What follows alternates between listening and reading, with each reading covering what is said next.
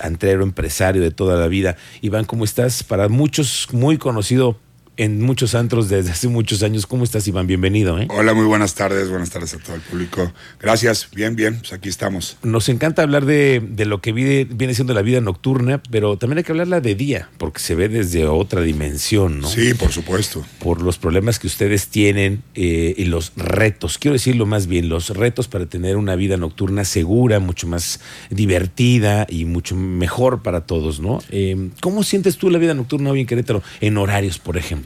Mira, yo, me parece que el, el horario está perfecto. Eh, creo que es, es, un horario bastante considerable. Tú recuerdas, eh, platicábamos hace rato del, del, del, antro consentido, que es cuando teníamos como una hora extra. Me parece que es correcto. O sea, eh, siempre y cuando todos los locales y todos los establecimientos cumplamos con.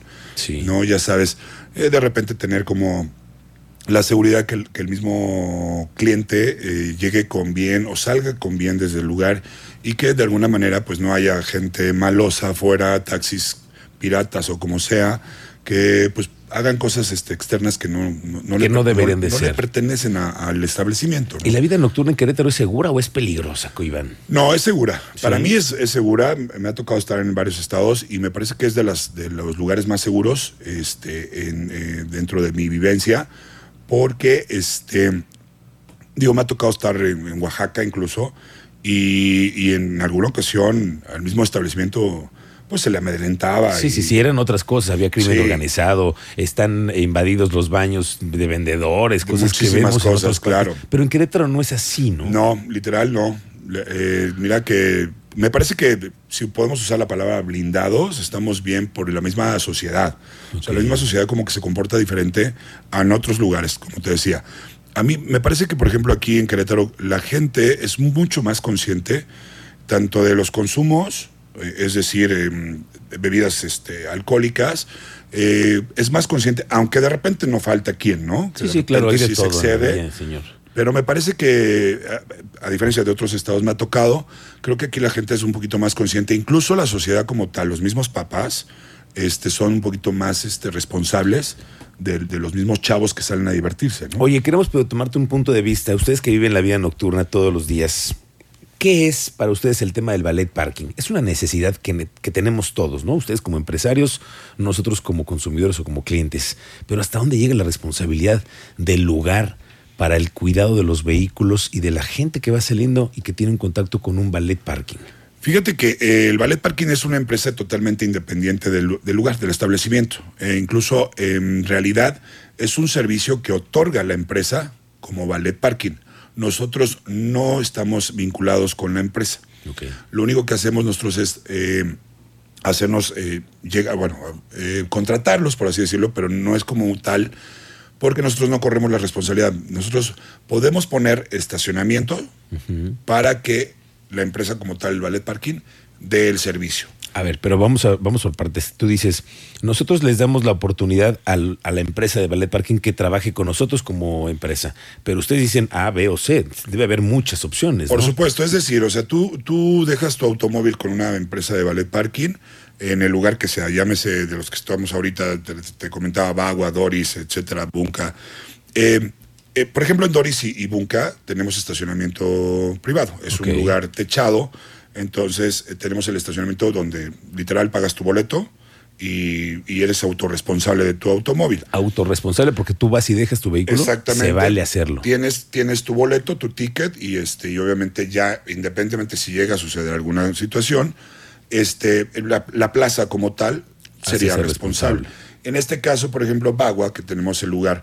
Eh, tenemos nuestro estacionamiento, muchas veces no cabe todo, lo, eh, todo el, los automóviles que llegan, entonces muchas veces lo que, lo que hace el mismo ballet parking resguarda los coches de alguna manera para tenerlos protegidos. Okay. Pero sí es totalmente independiente, o sea, sí es, es responsable totalmente el, el, ballet parking como tal. A ver, dime Iván, ustedes que tienen mucha rotación de personal y en la vida nocturna, pues no, no siempre es fácil. ¿Los ballet parking para ustedes creen que debería de haber un padrón? Identificable? Lo existe.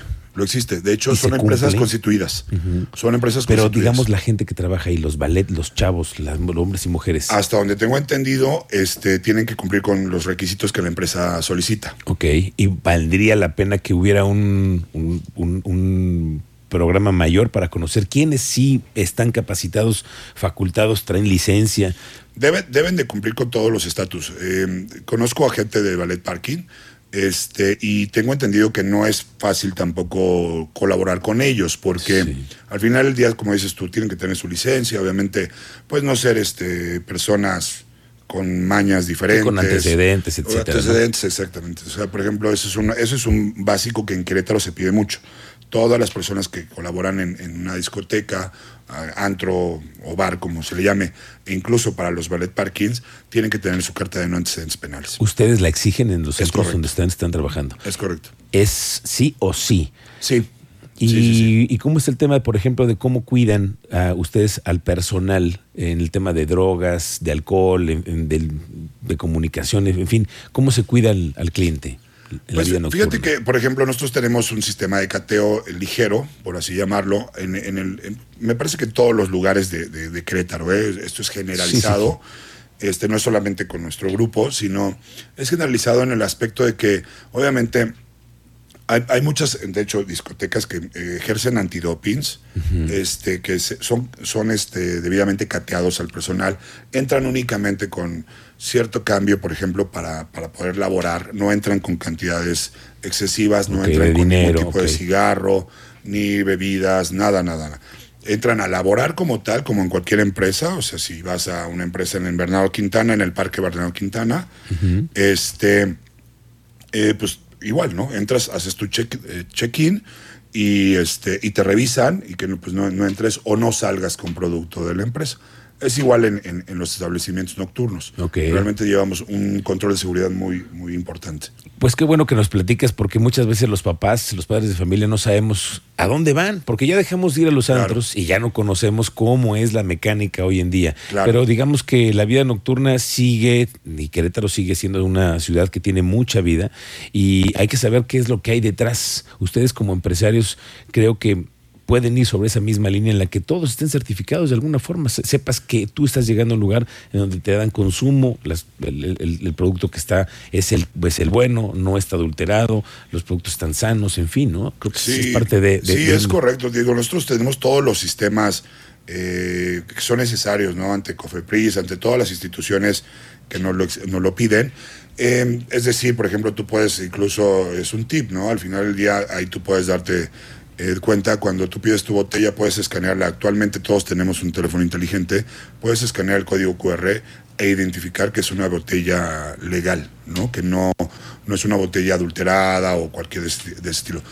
Te, como te comento, mencionabas Querétaro. Querétaro como tal, eh, de los, la mayoría de los lugares que yo conozco y empresarios que, que trabajan en esto, todos, todos, la verdad, incluso trabajan con ciertas empresas que son completamente legales para no tener ningún tipo de problema con ningún tipo de, alcohol o, servicio, ¿no? O sea, realmente no se escatima en eso, no es como que voy a comprar alcohol más barato para ganar más. Aquí en Querétaro es una de las empresas que no lo hace. Ok, y sí, porque se ponen mucho en riesgo, sobre todo el prestigio. Por supuesto, por supuesto. Gracias, Iván. Iván, que nos hayas acompañado para hablar sobre eh, el tema de la vida nocturna. Iván Landa, Antrero, conocidos por muchos queretanos. Gracias por estar con nosotros esta tarde. hombre, gracias a ti. Y gracias por la compañía que ha venido hoy a enriquecer esta ah. mesa aquí del Cristal Cero Cristal. Gracias. Mi hija Ivana, mi hija Ivana, acompaña hoy. Ivana que viene hoy aquí.